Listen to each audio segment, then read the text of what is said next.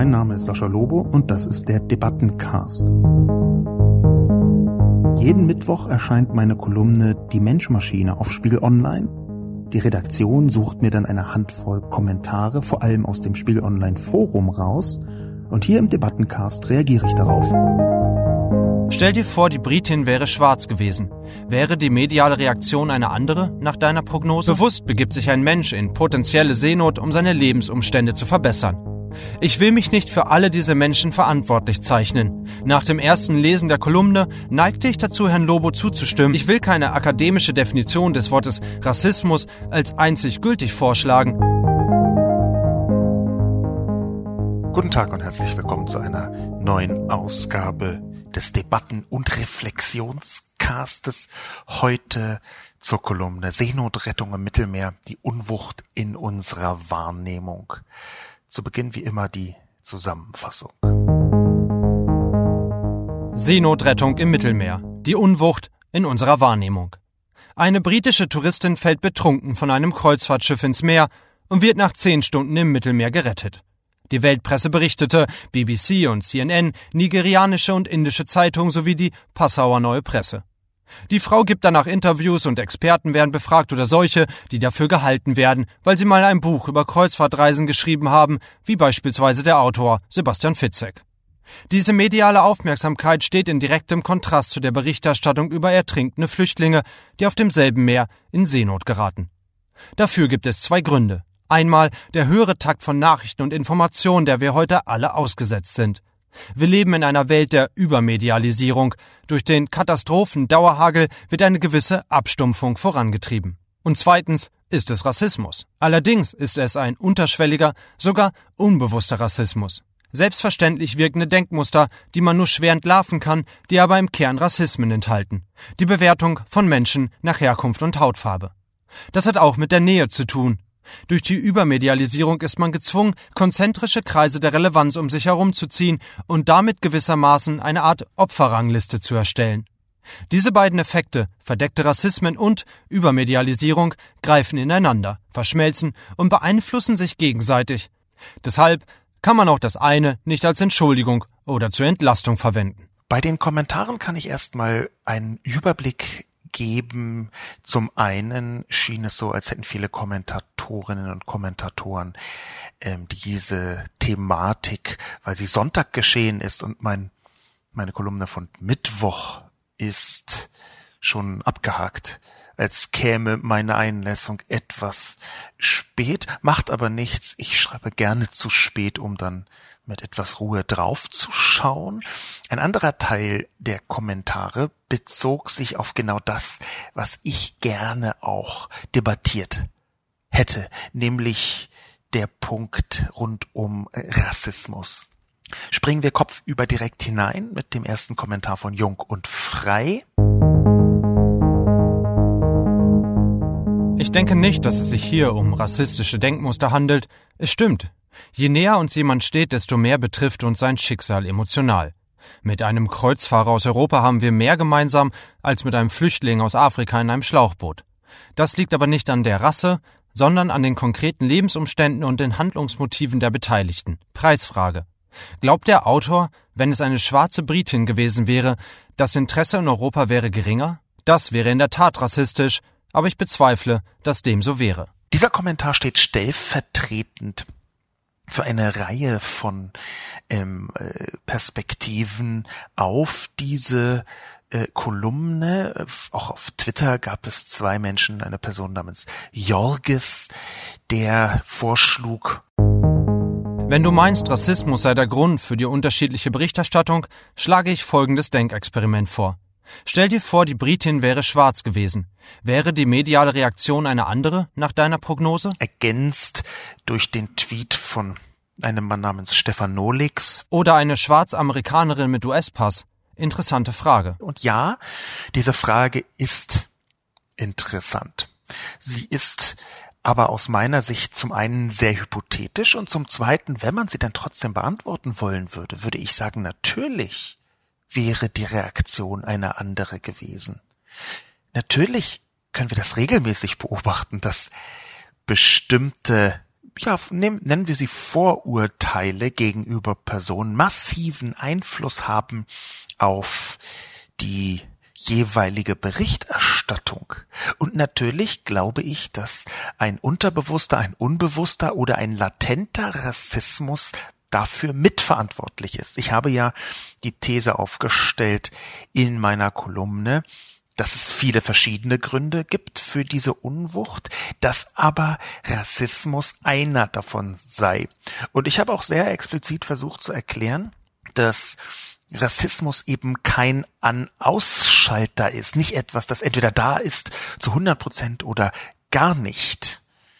Da zu dem Thema hat äh, ein Mann namens Stefan Sasse im März schon einen Artikel geschrieben, den ich empfehlen möchte. Rassismus ist wie Brokkoli auf deliberationdaily.de, etwas komplizierte Domain. Mit Stefan Sasse verbindet mich eine lange Twitter-Followerschaft gegenseitig. Wir kennen uns nicht persönlich, aber haben uns ein paar Mal ausgetauscht. Und hier in Rassismus ist wie Brokkoli bringt Stefan Sasse sehr schön auf. Er hat anlässlich meiner Kolumne den Artikel auf Twitter auch nochmal verlinkt. Es bringt sehr schön auf, dass hier eine binäre Sicht auf Rassismus ein Problem ist.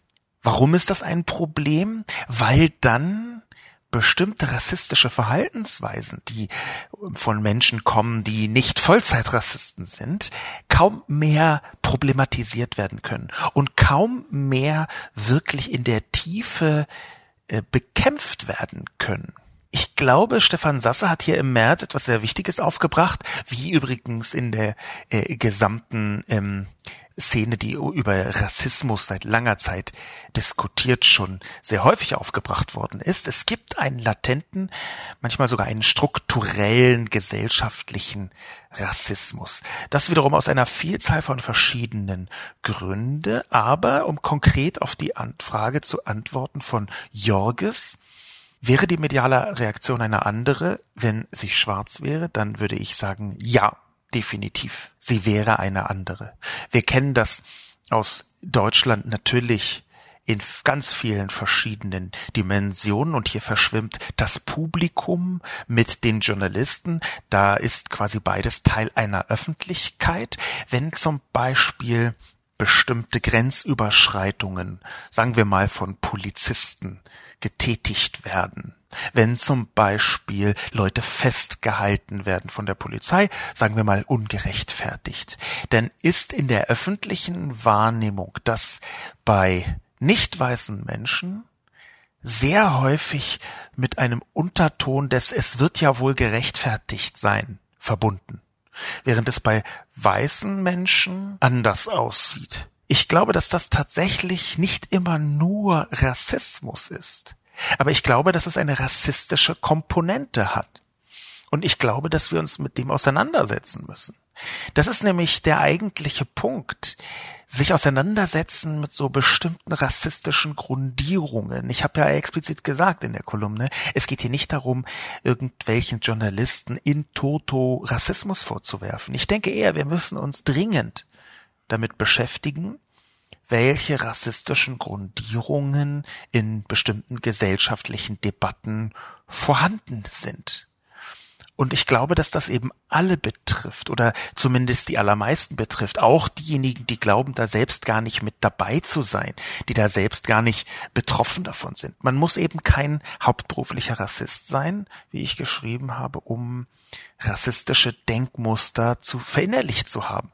Und rassistische Denkmuster kann schon sein, dass man einer bestimmten Menschengruppe anhand ihrer Herkunft, ihrer Hautfarbe eine Zuschreibung unterstellt, dass man ihnen etwas zuschreibt und im gleichen Atemzug anfängt zu werten, dass man zum Beispiel schwarzen Menschen von Anfang an bestimmte Zuschreibungen unterstellt, die interessanterweise positiv wie negativ sein können, von äh, Musikalität über Sportlertum bis hin zu Drogenverkauf ähm, oder fragwürdigen politischen, gesellschaftlichen Einstellungen reicht da das sehr, sehr große Spektrum, auch wenn ich glaube, dass die äh, größere Zahl der rassistischen Grundierungen äh, negativ sind. Aber wenn wir konkrete Untersuchungen, machen wir eine ganz konkrete Untersuchung, nehmen wir konkrete Untersuchungen anschauen, dann ist es immer wieder jüngst zum Beispiel durch die Presse gegangen, dass man mit bestimmten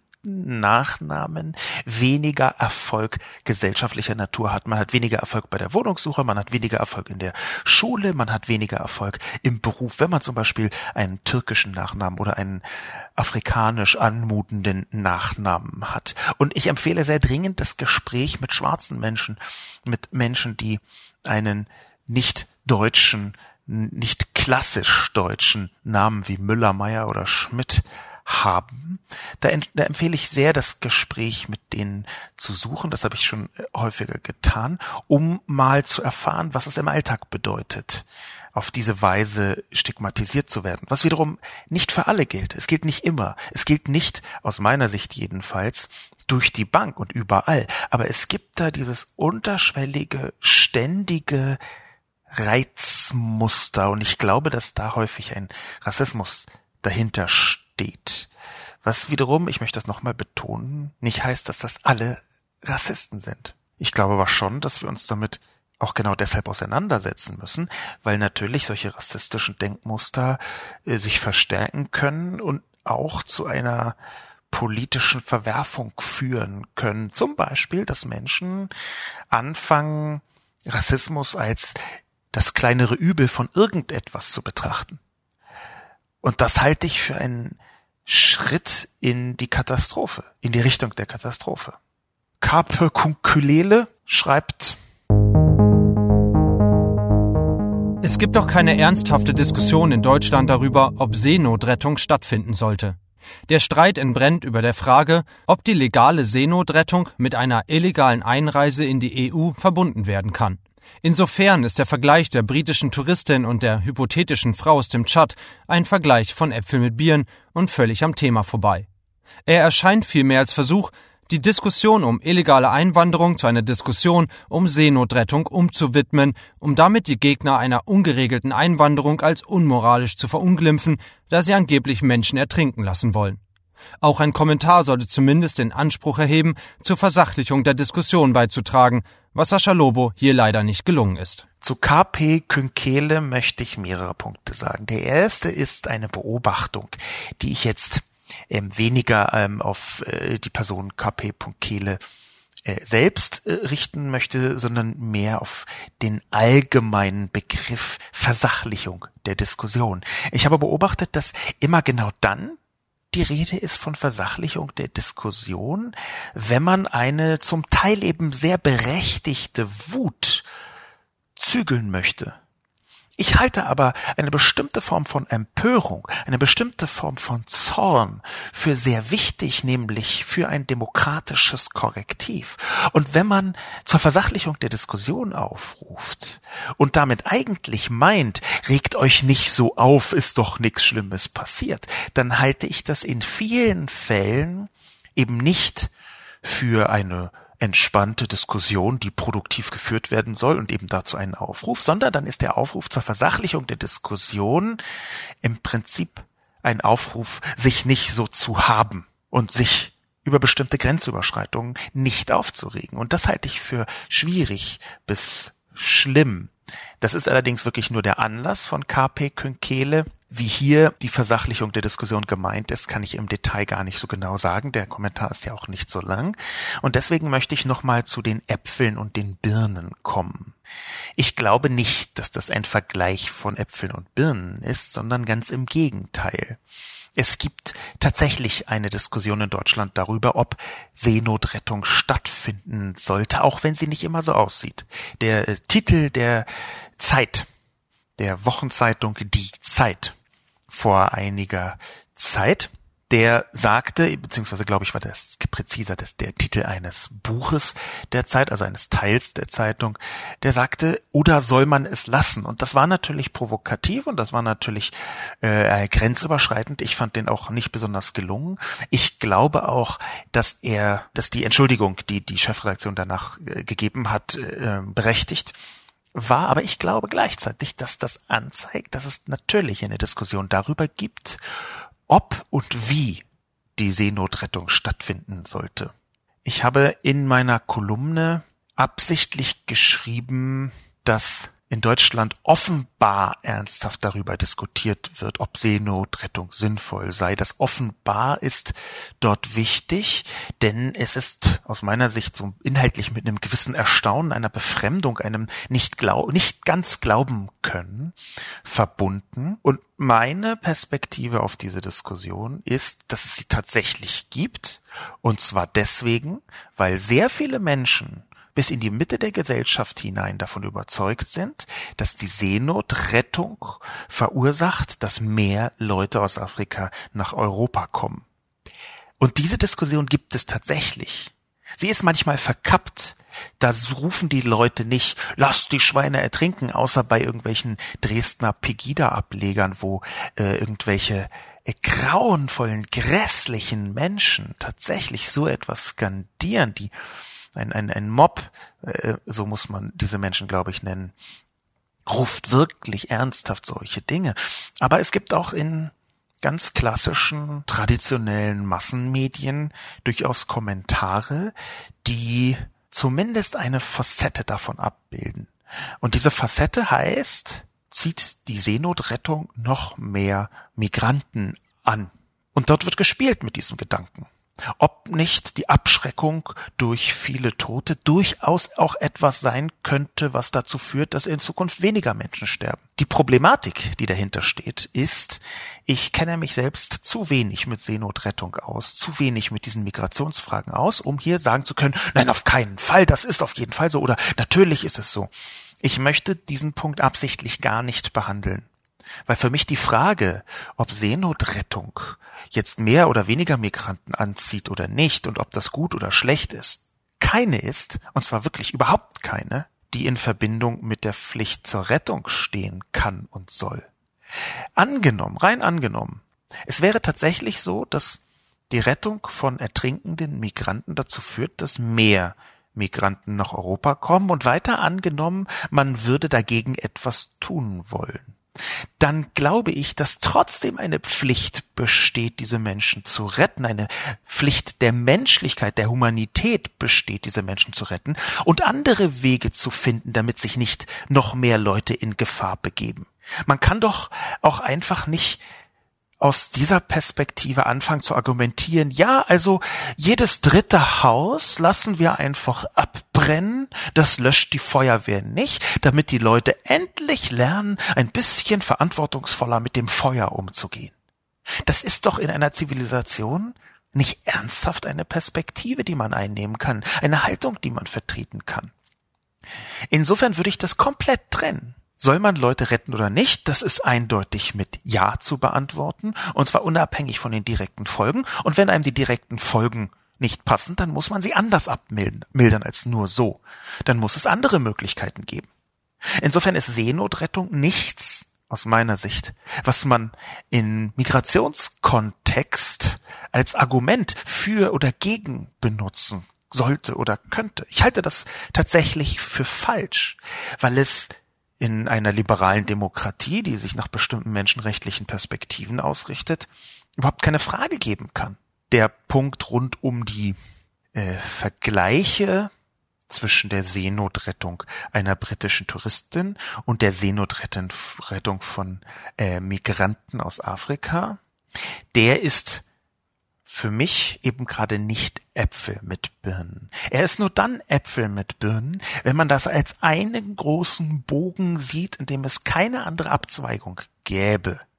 Nämlich fliehende Migranten, die dann ertrinken und wenn man sie rettet, die dann verursachen, dass noch mehr Menschen kommen, von denen noch mehr Leute ertrinken. Diese Verkettung Wenn man die als völlig undurchbrechbar betrachten würde, dann wären es Äpfel mit Birnen. Aber ich weigere mich, das zu tun. Ich weigere mich, dass eine Europäische Union, die auf Menschenrechte und Grundrechte aufgebaut ist oder zumindest sein sollte, dass eine solche Europäische Union als politisches Mittel zur Reduktion von Migration das Ertrinken lassen anwendet. Das möchte ich nicht. Ich weigere mich. Ich glaube nicht, dass das vereinbar ist mit irgendeinem Grundsatz. Auch nicht, wenn man das nur implizit tut und auch dann nicht, wenn man, hm, sagen wir mal, nur die private Seenotrettung auf einmal anfängt zu diskutieren, so wie das geschehen ist. Die private Seenotrettung wohlgemerkt, die hier in eine Lücke hineingeht, die von der EU gelassen wird, aus vielen verschiedenen Gründen gelassen wird, die ich im Detail nicht gut beurteilen kann. Vielleicht ist Absicht mit dabei. Einigen in der EU würde ich das zumindest zutrauen. Diese Vergleichbarkeit ist in der Debatte häufiger angeführt worden, zum Beispiel von einem ähm, Mann, mit dem äh, ich auch schon häufiger kommuniziert habe, ein Mann namens Thomas Brasch, der ist nicht der Schriftsteller, wie er selbst betont, der auf Twitter unter Brushworks twittert. Und der hat sich damit auseinandergesetzt in sehr skeptischer Weise und hat zwei verschiedene Vergleichbarkeiten mit aufgebracht. Thomas Brasch sagt, Wissen Sie, wie viele flüchtige Menschen auf dem Landweg nach Europa gestorben sind? Wissen Sie, wie viele in den Lagern sterben, weil sie nicht ausreichend versorgt sind? Ich weiß es nicht, da ja kein Journalist das recherchiert. Doch, genau das wird recherchiert und häufig recherchiert. Ich habe es nicht in meine Kolumne hineingeschrieben, weil ich nicht fand, dass es da hineingehört, um das noch dramatischer zu verkomplizieren. Aber genau darüber wird sehr viel geschrieben, dass man die Zahl der Flüchtenden, vielleicht nicht Flüchtigen, aber der flüchtenden Menschen auf dem Landweg nach Europa nicht bis ins Detail messen kann, ist eine Sache, dass man versucht, trotzdem die Größenordnung zu erfassen und dass natürlich viele Journalisten genau daran recherchieren, kann man erkennen an der Vielzahl von Geschichten, die darüber geschrieben worden sind. Ich weiß nicht, wie Thomas Brasch darauf kommt, dass dort darüber nicht geschrieben wird. Ich glaube, dass man im Migrationskontext das auch nicht so gegeneinander ausspielen kann. Man kann ja nicht sagen, wir hören auf, ertrinkende Migranten zu retten, weil auch in Lagern viele sterben. Ich, ich möchte Herrn Brasch nicht unterstellen, dass er das gemeint hat. Aber ich glaube schon, dass es ungünstig ist, wenn man anfängt zu relativieren, äh, in dem Sinne, es sterben ja ohnehin viele, weil die Reise sehr gefährlich ist. Selbst wenn das wahr ist, halte ich das nicht für ein Argument, was man im ertrinkenden Kontext bringen kann. Und ich halte es deswegen nicht für ein Argument, weil ich noch immer ich, vielleicht bin ich naiv, vielleicht bin ich ein Idiot, aber ich bin noch immer davon überzeugt, dass eine Humanität, ein Beharren auf Grundrechten, ein Beharren auf den Rechten aller Menschen, jedes Einzelnen, die Grundlage unserer Zivilisation ist. Und mit unserer Zivilisation meine ich die liberalen Demokratien westlichen Zuschnitts in Europa. Ich bin überzeugt, dass der ganze Krempel, den wir uns in den letzten 70 Jahren in Europa ausgedacht haben, der dazu dienen sollte, einen Weltkrieg, einen erneuten Weltkrieg, den erneuten Faschismus, den erneuten Nationalsozialismus zu verhindern. Dass dieser ganze Krempel, den wir uns ausgedacht haben, genau dafür, und mit wir meine ich jetzt die freie, offene Gesellschaft in Europa, dass der überhaupt nur Bestand haben kann, wenn er sich aggressiv und offensiv auf Grundrechte stützt. Das ist so ein bisschen meine persönliche Überzeugung. Und ich finde es deswegen schwierig, gegeneinander überzustellen, wo Menschen sterben. Aber wie gesagt, ich möchte Herrn Brasch das nicht äh, unterstellen. Ich habe ihn als sehr konservativen Menschen wahrgenommen, aber als jemanden, der durchaus äh, zum einen vernünftig und zum anderen auch sehr zivilisationsorientiert argumentiert. In einem zweiten Tweet, Herrn Brasch hat das offenbar intensiver beschäftigt, schreibt er, wenn man recherchiert, erfährt man, dass jährlich circa 20 Menschen über Bord von Kreuzfahrtschiffen gehen. Eine Bad News Tatsache, die jedoch die boomende Branche seit Jahren erfolgreich unterdrückt. Das wäre eine adäquate Gegenfrage, aber bitte nicht schon wieder Seenotflüchtlinge. Was sind denn die moralischen Grundsätze? Interessiere dich nicht für gerettete Kreuzfahrerinnen, wenn woanders Flüchtlinge ertrinken? Wer das erklärt, betreibt willkürliche Moralapostelei. Das sind jetzt zwei Tweets von Thomas Brasch direkt nacheinander, die ich unmittelbar beantworten möchte, die ich als Debattenimpuls aufgreifen möchte. Zum einen ist es nicht so, dass ich dazu aufgerufen habe, sich gar nicht zu interessieren für die äh, Kreuzfahrerin. Die Kreuzfahrerin ist übrigens ein sehr schöner Begriff, der ist mir auch in der Kolumne passiert und den muss ich dann nochmal korrigieren, weil es natürlich eine Kreuzfahrtpassagiererin ist und keine Teilnehmerin äh, an einem Kreuzzug, äh, wie man bei Kreuzfahrer vermuten würde.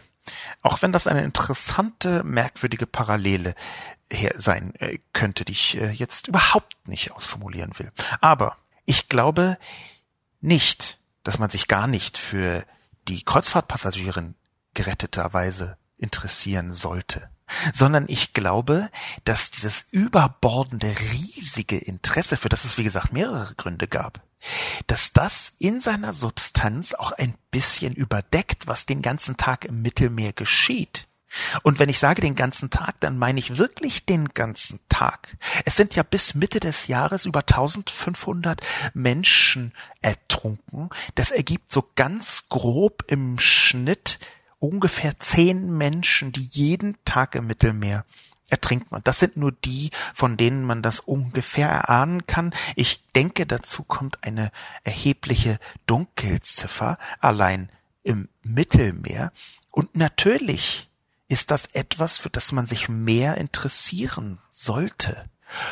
Denn natürlich, glaube ich jedenfalls, ist diese Debatte, ist die Diskussion darüber, wenn sie nicht ermüdet, wenn mehr Menschen lauter erklären, das geht nicht, dass so viele Leute im Mittelmeer ertrinken, dass dann die Politik reagiert. Wir leben in einer liberalen Demokratie und das bedeutet, dass die Debatte, dass die großen Diskussionen, die großen gesellschaftlichen Diskurse ein Teil dieser Demokratie sind. Und deswegen glaube ich ja, natürlich hätte man jeden einzelnen Migranten, jede Migrantin auch so groß wie die Kreuzfahrtpassagierin betrachten können. Aber wo sind denn mit den so gerade eben geretteten Migranten die Einzelinterviews? Die habe ich, wenn überhaupt, im Rahmen von ganz dezidierten Migrationsberichterstattungen gesehen. Und sie waren klein. Und natürlich kann man die Leute nach den Namen fragen, so wie man die Britin auch nach dem Namen gefragt hat. Und natürlich könnte man das von der um Gottes Willen Komponente ebenso groß machen bei den Migranten. Aber ich glaube, und deswegen habe ich ja die Kolumne geschrieben, dass das in den Köpfen noch nicht so durchgedrungen ist. Ich glaube, dieses Äpfel mit Birnen vergleichen das hängt auch damit zusammen, dass diese beiden Fälle, dieser eine Großfall der ständig ertrinkenden Menschen und dieser eine sehr personale Fall der Britin genau sich in diesem Punkt unterscheiden. Einmal haben wir eine eindeutige Protagonistin, eine einzelne Person, eine Britin, die einen Namen hat, die ein Gesicht hat. Und im anderen Kontext haben wir eine riesige Masse von Menschen.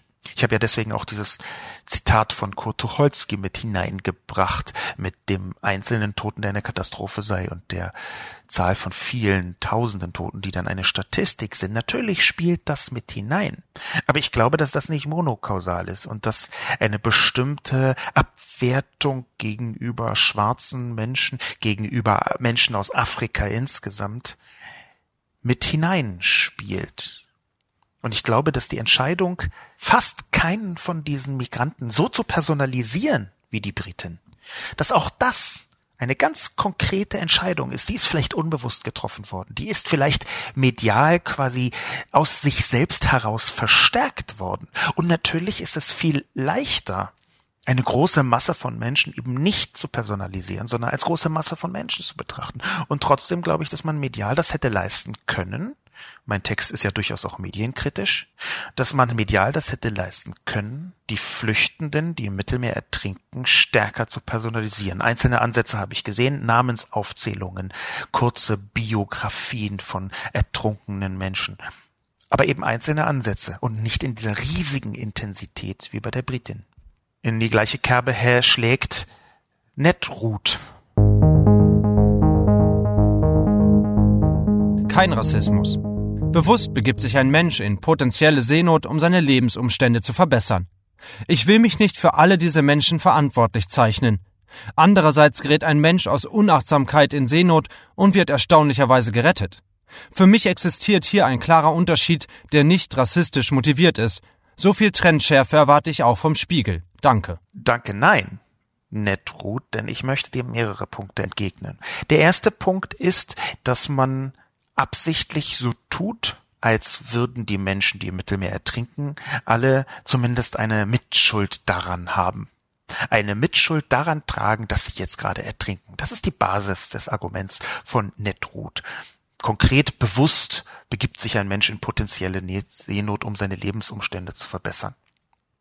Das allerdings ist aus meiner Sicht eine nicht besonders humane Haltung. Ich halte sie sogar für sehr schwierig. Wir haben eine Gesellschaft aufgebaut, in der auch ungünstige Entscheidungen beziehungsweise Entscheidungen, die durchaus gefährlich sind, nicht zwingend auf die Menschen zurückfallen müssen per se. Wir sind in einer Gesellschaft groß geworden, in der auch Raucher eine Krankenversicherung bekommen und man nicht sagt, ah, du begibst dich hier bewusst in potenzielle Lungenkrebsnot, na dann können wir dich auch nicht versichern, du Sackgesicht.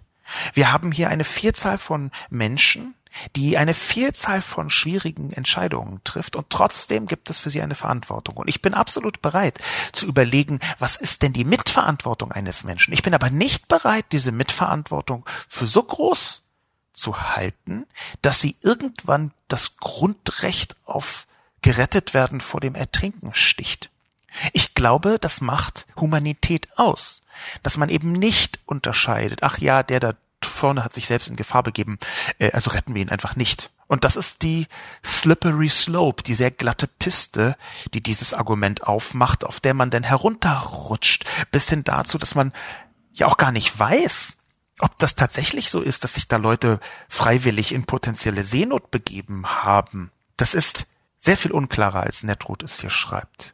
Und gleichzeitig können wir andersrum argumentieren. Es gibt eine ganze Reihe von britischen Zeitungen, die zumindest berichtet haben, das heißt leider nichts bei britischen Zeitungen, äh, da gibt es eine Boulevardszene, die derart aggressiv Fakten erfindet, dass wir nicht alles, was wir dort lesen, für bare Münze nehmen äh, können. Das geben sie auch äh, selber zu, die britischen Boulevardmedien. Aber dort, in diesen Boulevardmedien, ist die Möglichkeit aufgebracht geworden, dass diese Frau, diese Britin, betrunken vom Boot gesprungen ist. In jedem Fall war sie betrunken, das steht fest. Sie ist entweder betrunken vom Boot gefallen oder betrunken sogar vom Boot gesprungen nach einem Streit mit einem Mann ich glaube, ihrem Freund. Und dann auf einmal ist hier dieses Argument, dass jemand sich absichtlich in potenzielle Seenot bewusst begeben hat? Keins mehr? Fragezeichen? Netrut? Fragezeichen? Nein. Natürlich auch, wenn die Frau so bescheuert gewesen sein sollte, von diesem Dampfer zu springen, weil sie betrunken war. Auch wenn jemand so sternhagelvoll ist, dass er gar nicht anders kann, als zu stolpern und da kopfüber in die See zu fallen. Trotzdem hätte man ihn retten müssen. Auch das ist die Humanität. Schwierig wird es da, wo man das eine in die eine Richtung bewertet und das andere in die andere. Und ich glaube, dass natürlich da auch ein impliziter, leichter rassistischer Kontext mit besteht. Denn Ned Ruth möchte nicht für alle diese Menschen verantwortlich zeichnen. Diese Menschen dort drüben, diese Gruppe, dafür möchte er nicht verantwortlich sein oder sie. Aber dann für die Britin möchte er doch verantwortlich zeichnen. Also entweder sind hier sehr unterschiedliche Konzepte von Verantwortung da, wo ich wobei ich bestreiten würde, dass Netrut direkt verantwortlich ist, aber wahrscheinlich zahlt Netrut Steuern, also hat quasi eine monetäre Mitverantwortung für die Bereitstellung der Infrastruktur der Rettung über eine Bande gedacht. Aber trotzdem ist diese Menschen, diese Gruppe dort vorne und diese Gruppe hier so eindeutig zu trennen, für mich durchaus etwas, was auch eine rassistische Grundierung haben kann. Nicht muss, aber kann. So viel Trennschärfe erwarte ich dann auch von Netrut. Taxi 1729 schreibt Anklage? Zitat. Man stelle sich vor, sie hätten statt der Britin aus Versehen eine dahintreibende Frau aus dem Tschad entdeckt. Dem gleichen Kapitän würde eine Anklage drohen. Zitat Ende. Dem Kapitän droht ganz sicher keine Anklage, wenn er eine Frau aus dem Tschad rettet. Ihm droht nur dann eine Anklage, wenn er die Gerettete nicht zu dem nächstgelegenen Hafen in Afrika bringt, sondern eine Tagesreise nach Europa unternimmt. Also, lieber Taxi 1729 oder liebe Taxi 1729, das ist ja falsch auf mehreren Ebenen. Zum einen ist der nächstgelegene Hafen äh, bei der britischen Frau in der Adria Kroatien gewesen. Man könnte darüber diskutieren, ob das aus irgendwelchen äh, technischen Gründen Italien gewesen sei, aber Afrika ganz sicher nicht. Es war eine Adria. Und wenn wir schon vom Ort sprechen, dann eben auch nächstgelegener Hafen. Zum Zweiten ist es auch nach europäischem Umseerecht eben nicht so, dass der nächstgelegene Hafen der einzige ist, wo man Menschen hinbringen kann, sondern die rechtliche Situation ist im Moment eine andere. Das geht dabei nämlich auch um die Sicherheit der nächstgelegenen Häfen. Und zwar sowohl für die aufgenommenen Menschen aus Seenot wie auch für die Besatzung des Bootes natürlich selbst. Und da ist der nächstgelegene Hafen in Afrika halt nicht immer der, der so besonders sicher ist, um es vorsichtig zu sagen. Insofern ist dieses geografische Nähe-Argument äh, nur ein scheinjuristisches, das in dieser Konsistenz, wie es hier geführt wird, gar nicht richtig ist und auch nicht angewendet werden kann. Und ihm droht nur dann eine Anklage, wenn er die Gerettete nicht zu dem nächstgelegenen Hafen in Afrika bringt, sondern eine Tagesreise nach Europa unternimmt. Ach, das ist auch nicht ganz richtig, denn in vielen Fällen war es ja so, dass Menschen Anklagen bekommen haben, wo gar nicht hundertprozentig klar war, wo die Geretteten aufgenommen worden sind. Und selbst wenn das nicht hundertprozentig klar sein sollte, auch dann greift wieder das Gebot, dass man die Menschen in Sicherheit bringen muss, in Sicherheit bringen soll. Ich halte das nicht für ein sinnvolles Argument. Ich glaube, ohne das Taxi 1729 direkt unterstellen zu wollen, ich glaube, dass solche Argumente häufig verwendet werden, um sich eben nicht einzugestehen, dass man diese doofen schwarzen Migranten einfach hier nicht haben will in Europa. Und dass natürlich dabei auch eine rassistische Komponente mitspielt. Wie gesagt, Rassismus ist nicht etwas, was ein An-Ausschalter darstellt. Rassismus ist etwas, was in bestimmten Gedanken, bestimmten Reaktionen, bestimmten Empfindungen, bestimmten Strukturen mitspielen kann. Rassismus bedeutet, dass man den Wert eines Menschen festmacht an seiner Herkunft, an seiner Hautfarbe, an seinem Aussehen. Das bedeutet Rassismus. Und dass man abwertend sich verhält gegenüber Menschen mit einer bestimmten Hautfarbe, einer bestimmten Herkunft, einem bestimmten Aussehen. Und diese Abwertung, die kann eben sich auch einschleichen in einzelne Worte. Die kann sich einschleichen in gesellschaftliche Prozesse und Verhaltensweisen. Ich glaube, dass wir uns sehr intensiv damit beschäftigen müssen. Denn dahinter steht natürlich das große Wort von Wolfgang Schäuble, einem Mann, den ich jetzt nicht überragend gerne mag. Ich habe, glaube ich, ein halbes Dutzend Kolumnen allesamt negativ über ihn geschrieben. Aber er hat etwas sehr Wahres gesagt, nämlich die Migration ist das Rendezvous Deutschlands mit der Globalisierung. Es ist ja in der Tat so, aus meiner Perspektive jedenfalls, dass diese neue Migration, die jetzt auftritt seit 10, 15, 20 Jahren, dass sie eine größere Dimension bekommen hat und dass sie ebenso natürlich in ganz vielen Fällen unmittelbar zusammenhängt mit Globalisierungs- und auch Digitalisierungseffekten. Zwei Bewegungen, die in den letzten 15, 20 Jahren enorm an Wucht gewonnen haben. Insofern müssen wir uns auseinandersetzen mit den Rassismen in der Gesellschaft schon, weil sie immer mehr Menschen betreffen, die nach Deutschland, nach Europa kommen. Und schon, weil sie immer wirkmächtiger werden, je mehr Menschen da sind, die von Rassismus betroffen sind. Wiederum ein Tweet von dem schon angedeuteten Thomas Brasch. Er hat offenbar sehr intensiv dazu getwittert. Das hat ihn scheinbar beschäftigt, obwohl er einen gewissen Überdruss auch mit dargestellt hat. Thomas Brasch schreibt nämlich auch als Antwort auf jemanden, weil das Fragen sind, die man sich im Zusammenhang mit den Flüchtlingen stellen muss, statt mediale Aufmerksamkeiten gegenüberzustellen und zu moralisieren. Denn dadurch überlebt kein Flüchtling mehr. Ich möchte das bestreiten. Ich möchte es bestreiten, dass kein Flüchtling mehr überlebt, wenn man nicht moralisiert. Eher im Gegenteil. Ich glaube, dass es eine wichtige Aufgabe der Debatte ist, der öffentlichen Debatte, genau die Moralfrage zu stellen. Und so Begriffe, die das klein halten soll, wie Hypermoralismus oder Hypermoralisieren oder jetzt hier auch der Vorwurf des Moralisierens, die versuchen diese Debatte kleiner zu machen, klein zu halten. Ich glaube, dass das genau eine Moralfrage ist. Man kann Moraldiskussionen ja gar nicht stellen, ohne auf die Moral zu verweisen. Man kann Moraldebatten nicht führen ohne Moral. Das erscheint mir widersinnig. Der Vorwurf des Moralisierens ist einer, der natürlich eine Wirkung haben soll. Und die Wirkung ist, dass mehr Flüchtlinge tatsächlich überleben. Das ist doch, worum es zentral geht.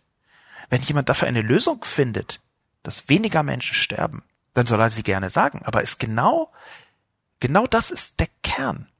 Nämlich die Moral des Nicht-Sterben-Lassens, die Moral des Nicht-Ertrinken-Lassens, die Moral des Nicht im Mittelmeer ertrinken-Lassens. Mit allen auch teuren Mitteln, die bei der einen Frau maximal angewendet werden und bei vielen tausend anderen Menschen tendenziell nicht. Dort werden zum Teil, und eine Zeit lang sind das, ist das sogar geschehen, Mittel gekürzt. Dort werden bestimmte Verträge geschlossen, wo ganz klar ist, dass am Ende eben nicht das passiert, was eigentlich geboten wäre, nämlich Menschen zu retten, die ansonsten ertrinken. Ich glaube, dass durch die Debatte sehr wohl mehr Flüchtlinge überleben könnten, und zwar dann, wenn der öffentliche Druck ausreichend groß ist, um die jeweilige Politik dazu zu bringen, besser funktionierende Lösungen zu erarbeiten. Medialer Druck, öffentlicher Druck, öffentliche Aufmerksamkeit hat natürlich konkrete Folgen in einer liberalen Demokratie. Insofern möchte ich Thomas Brasch erneut widersprechen. Ein Kommentar von Anno 2012. Seenotrettung ist die Pflicht eines jeden Kapitäns im Rahmen seiner Möglichkeiten. Die entsprechenden internationalen und nationalen Verordnungen finden sich leicht bei Wikipedia oder den entsprechenden Verbänden. Nach dem ersten Lesen der Kolumne neigte ich dazu, Herrn Lobo zuzustimmen, doch dann formierte sich Widerstand, den ich an einem Beispiel verdeutlichen will. Wir sind in den letzten 30 Jahren häufiger Regatten gesegelt, auch von Frankreich nach Nordafrika. Wer heute nach entsprechenden Veranstaltungen sucht, findet jedoch nichts. Hinter vorgehaltener Hand sind natürlich die Flüchtlingsboote der Grund dafür, denn jeder Skipper müsste und würde hoffentlich nach Möglichkeit helfen. Allerdings segle ich auch nicht vorsätzlich in ein Gebiet, für das eine Sturmwarnung vorliegt. Na, sind wir schon beim Rassismus? Nein. Anno 2012. Ich glaube nicht, dass wir hier beim Rassismus sind. Ich glaube nicht, dass es falsch ist, eine solche Regatta zu verlegen, wenn sie nicht stattfinden kann, ohne dass Menschen andere ertrinken lassen müsste. Natürlich ist das nicht das Gleiche. Seenotrettung ist ja etwas, was zum einen die Pflicht eines jeden Kapitäns im Rahmen seiner Möglichkeit ist, das hat Anno 2012 richtig gesagt, aber was zum zweiten auch eine bestimmte Infrastruktur mitbringt. Zum einen eine staatliche Infrastruktur. Es gibt dort eine ganze Reihe von EU-seitigen Institutionen, die sich darum kümmern oder kümmern könnten, dass das geschieht. Und zum anderen die sogenannte private Seenotrettung. Und natürlich ist, wenn dort regelmäßig Migranten ertrinken, es sogar eher merkwürdig bis eklig, wenn man genau dort eine Regatta machen würde, wenn man Leute vor die Wahl stellen würde, absichtlich, beziehungsweise das in Kauf nehmen würde. Also entweder macht ihr hier eure Regatta zu Ende oder ihr rettet diese ertrinkenden Menschen. Natürlich ist das nicht Rassismus in diesem Kontext. Natürlich ist das nicht eine Entscheidung, wo man sagen muss, man hätte dort die Regatta unbedingt machen müssen, weil sonst Leute ertrinken. Ich glaube, dass es für die Diskussion nicht von Sinn ist, monokausal zu argumentieren. Monokausalität, ich habe deswegen auch immer von mehreren Gründen gesprochen. Monokausalität ist häufig etwas, was in die Irre führt, weil es auch einen einzelnen Entscheidungsblock vorgaukelt. Also alle Menschen, die X sagen, sind automatisch der Meinung Y. Und das möchte ich hier gar nicht so zusammenfassen. Ich möchte eben genauso wenig äh, das so zusammenfassen, dass alle Menschen, die sagen, ich möchte nicht, dass ähm, ungezügelte Migration besteht. Ich glaube nicht, dass die alle unbedingt wollen, dass mehr Migranten ertrinken. Das sind unterschiedliche Argumentationen und das sind unterschiedliche Haltungen, die nicht zwingend gemeinschaftlich einhergehen müssen. Dass es trotzdem da Leute gibt, die äh, äh in, in beide Kerben geschlagen, äh, hat nichts damit zu tun, dass es nicht auch trotzdem eine Haltung für Humanität gibt, die trotzdem migrationskritisch geht. Das muss man anerkennen, das muss man sagen. Aber genau in diesem Kontext würde ich ungern anno 2012 in allen Details, die auch nur entfernt mit Migration zu tun haben, immer ausschließlich den Rassismus sitzen, suchen. Aber der Punkt, der konkrete Punkt, der wichtige Punkt ist die Ausschließlichkeit, die Monokausalität. Insofern, es kann sich bei Ihnen anno 2012 gerne Widerstand formieren in Ihnen. Ich glaube aber nicht, dass man jemandem Rassismus vorwirft, wenn er seine Regatta nicht an der Küste von Nordafrika macht. Das halte ich für zu weit hergeholt und das halte ich auch nicht für legitim, diese Entscheidung auf diese Weise zu kritisieren. Sponformie schließlich schreibt, ein regelmäßiger Kommentator übrigens, Ich mag Ihre Kolumne normalerweise gerne, aber die hier, sorry Herr Lobo, das ist doch ein bisschen weit hergeholt. Ich muss gestehen, ich habe, obwohl ich mich regelmäßig, selbst bei der BBC, informiere, gar nichts von der Britin mitbekommen. Aber ich verstehe sofort, dass jemand mit deren Situation und Lebensumständen man im weitesten Sinne des Wortes bekannt ist, die zu einem Volk gehört, dessen Mitglieder ab und zu im Urlaub betrunken irgendwo runter oder reinfallen, die also eigentlich die typische Konsumentin der Yellow Press ist, dass man einer solchen Person mediales Interesse entgegenbringt. Ob dieses Interesse immer nur mitfühlender und nicht auch spöttischer Natur ist, sei dahingestellt. Sie können ja die Parallele zu den jüngst aus der Höhle in Thailand geretteten Jugendlichen ziehen, wenn Sie möchten. Aber nur weil die Lady weiß und die meisten Flüchtlinge schwarz sind, einen inhärenten Rassismus zu konstruieren, ist nicht nur sachlich falsch. Jedes Schiff, jeder Kapitän wird in Seenot geratene Menschen retten. Die Kontroverse entzündet sich an der Frage, wohin die Geretteten dann zu bringen sind, ob es nicht naheliegendere Ziele gäbe als Italien oder Spanien. Diese Parallele, auch wenn sie von dem Mea culpa des Geständnisses eigener rassistischer Gedanken gemildert wird, ist auch deshalb kontraproduktiv, weil sie genau die Inflationierung und Beliebigkeit des Wortes Rassismus fördert. Wir müssen meines Erachtens bei solchen Worten, die einen stark abwertenden, persönlich beleidigenden Einschlag haben, aufpassen, dass wir sie nicht allzu freizügig verwenden, weil sie dann ihre Bedeutung und ihre Wirkung verlieren. Ich will keine akademische Definition des Wortes Rassismus als einzig gültig vorschlagen. Jeder kann und soll da Raum für eigene Erfahrung und Wertung haben. Aber bitte tun Sie es in dem Bewusstsein, dass es auch eine Überterminologisierung gibt und dass laute Töne nicht zwingend am besten gehört werden. Vielen Dank erstmal für diesen Kommentar, den ich heute als letzten besprechen möchte von Sponformie. Wie fast immer bei Sponformie sind das äh, äh, kluge Gedanken, denen man gut folgen kann, mit denen ich mich auseinandersetzen möchte als direkte Kritik. Ich fange an mit dem Rassismusbegriff. Ich glaube nicht, dass ich hier eine Beliebigkeit des Wortes vorschlage. Und ich glaube auch, glaube auch nicht, dass meine Definition hier eine Beliebigkeit fördert, sondern eigentlich im Gegenteil. Ich glaube, dass es sehr wichtig ist, dass wir uns damit auseinandersetzen, dass bestimmte Rassismen, also rassistische Gedankenstrukturen, sich quer durch die Gesellschaft ziehen. Das ist eine Diskussion, die übrigens in den Vereinigten Staaten schon sehr viel länger und sehr viel intensiver geführt wird, weil natürlich der Rassismus dort auch ein sehr offensichtlicher Begleiter seit sehr langer Zeit ist im Kontext zwischen Schwarz und Weiß. In Deutschland ist lange, vor allem nach dem Krieg, so getan worden, als gäbe es ja durch die Entnazifizierung keine Nazis mehr, keine Rassisten mehr, als wäre das alles äh, völlig unbekannt. Und man hat sich dann genau damit auch kaum intensiv auseinandergesetzt. Da holt Deutschland gerade viel nach. Und ich möchte jetzt nicht jede von diesen Diskussionen ab Werk adeln, aber eine davon ist sehr wichtig, nämlich genau diesen beleidigenden, persönlich beleidigenden Einschlag, den Sponformi benennt, abzuwandeln und zu zeigen, dass Rassismus, wie ich das beschrieben habe, keinen An-Ausschalter hat, dass es keine Schwarz-Weiß-Situation darstellt im wahrsten Sinne des Wortes. Dass Rassismus sich verbergen kann in einzelnen Worten, dass man auch rassistisch handeln, rassistisch sprechen, rassistisch Gedanken haben kann, ohne selbst Rassist im wahrsten Sinn dieses Wortes zu sein. Ich glaube nicht, dass eine bessere Analyse auch von einzelnen rassistischen Worten und eine präzisere Benennung, die ich fordern würde, der Inflationierung Vorschub leisten. Ich glaube bloß, dass es sehr, sehr viel Rassismus gibt und dass man deswegen, wenn man ihn benennt, leicht in die Gefahr zu geraten scheint, dass man alles als Rassismus betrachtet, aber das ist, glaube ich, nicht so. Er ist bloß wahnsinnig häufig. Angenommen, Sie würden in der Stadt rumgehen, Sponformi, und alle anderen Menschen außer ihre, außer Ihnen wären blind. Und Sie hätten die Aufgabe, bei jedem Pflasterstein oder bei jeder Taube zu sagen, da ist ein Pflasterstein, da ist ein Pflasterstein, da ist ein Pflasterstein.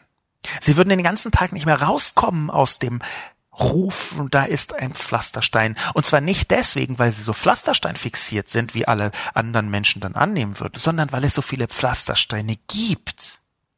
Und dieser wichtige Unterschied, der ist das, was ich gegen die Inflationierung betrachten, äh, äh wirksam gegen die Inflationierung betrachten würde. Auch wenn das sich so anfühlt sich mit den eigenen Rassismen auseinanderzusetzen. Dass hier so eine ganz leichte Abwertung gegenüber äh, Briten vorhanden ist, gut, das nehme ich jetzt mal im, im Kauf.